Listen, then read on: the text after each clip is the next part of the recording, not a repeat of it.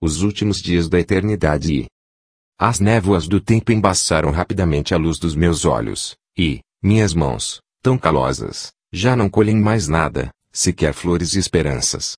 Meus passos incertos e trôpegos trilham caminhos desconhecidos, levando-me, aflito, a lugar nenhum. O riso fácil de outrora, que pena, fugiu lépido do meu rosto, enquanto o espectro horripilante da tristeza nele fez ampla e definitiva morada. Minha voz soa trêmula, e as poucas palavras que saem oprimidas do meu peito são sussurros inaudíveis que absolutamente nada significam. O fardo dos anos, enfim, alquebrou-me de vez não somente o corpo, mas também a alma. Houve uma época, porém, que os dias eram radiosos e intermináveis, e a eternidade parecia algo plausível, embora humanamente improvável.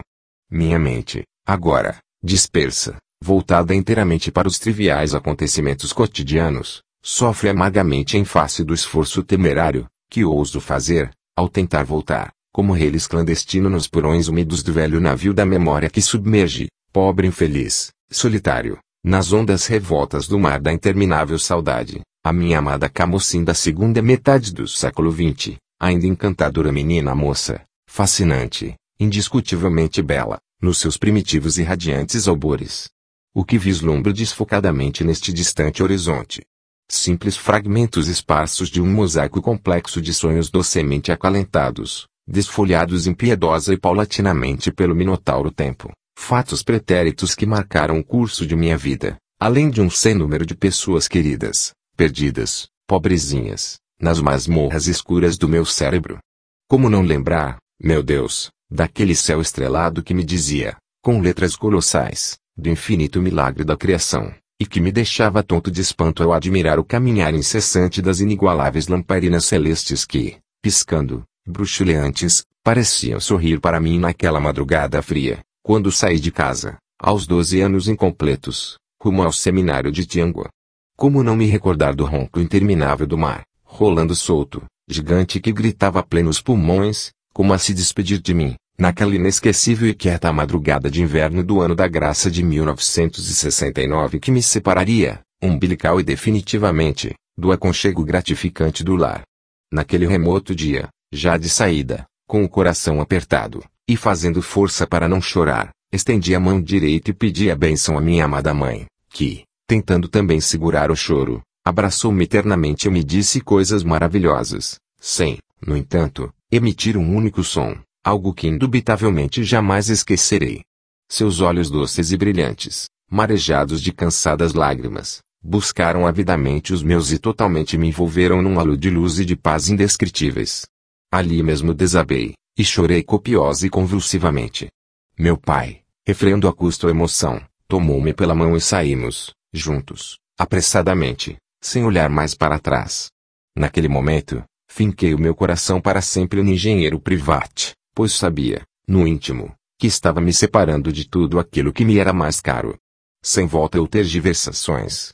Afinal, sem eu saber minimamente o porquê, papai tinha escolhido justo a mim, dentre vários outros filhos seus, para ser o futuro padre da família, e, de start, lá ia eu seguir o meu destino, muito embora não estivesse muito seguro daquela estranha escolha feita, por ele, com o melhor dos propósitos certamente, e que tantas alegrias trouxe-me nos anos vindouros.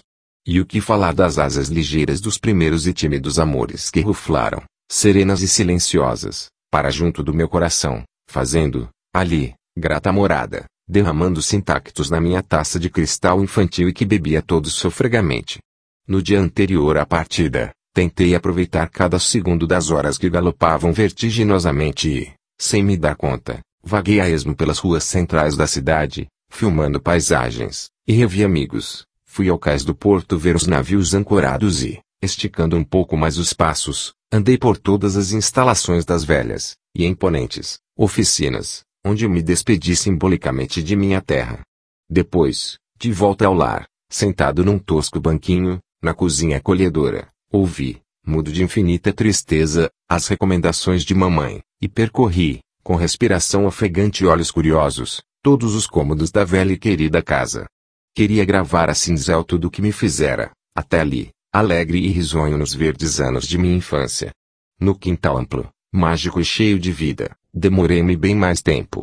Afaguei, com um olhar mais terno e generoso, as goiabeiras e sirigueleiras amigas que tantos segredos ouviram de mim e que me confidenciaram outros tantos, nas saudosas e límpidas manhãs daqueles intermináveis dias, ouvindo, extasiado, o canto sem trégua e único dos golinhas e sonhaços, antes de ir, correndo pelos caminhos, feliz, para a escola de Damimi.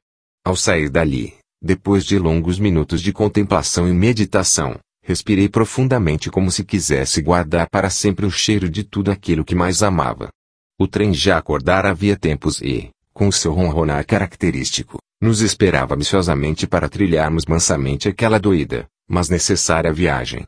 Quando adentramos o vagão e sentei-me em minha poltrona, ao lado de meu pai, um vazio inexplicável tomou conta de mim e, durante todo o percurso até Sobral, nada falei. Somente remoí bem fundo, dentro de mim, todos os momentos felizes que tinha vivido no distante torrão natal. Então, uma saudade aterradora cravou, enfim, suas garras poderosas e predadoras nas entranhas do meu coração e, para aliviar tantas dores, encabulado, chorei, baixinho, um riacho inteiro de sentidas e mornas lágrimas. Aqueles foram os meus últimos, e sofridos, dias da eternidade. Avelar Santos. A. S. Camocim, Ceará.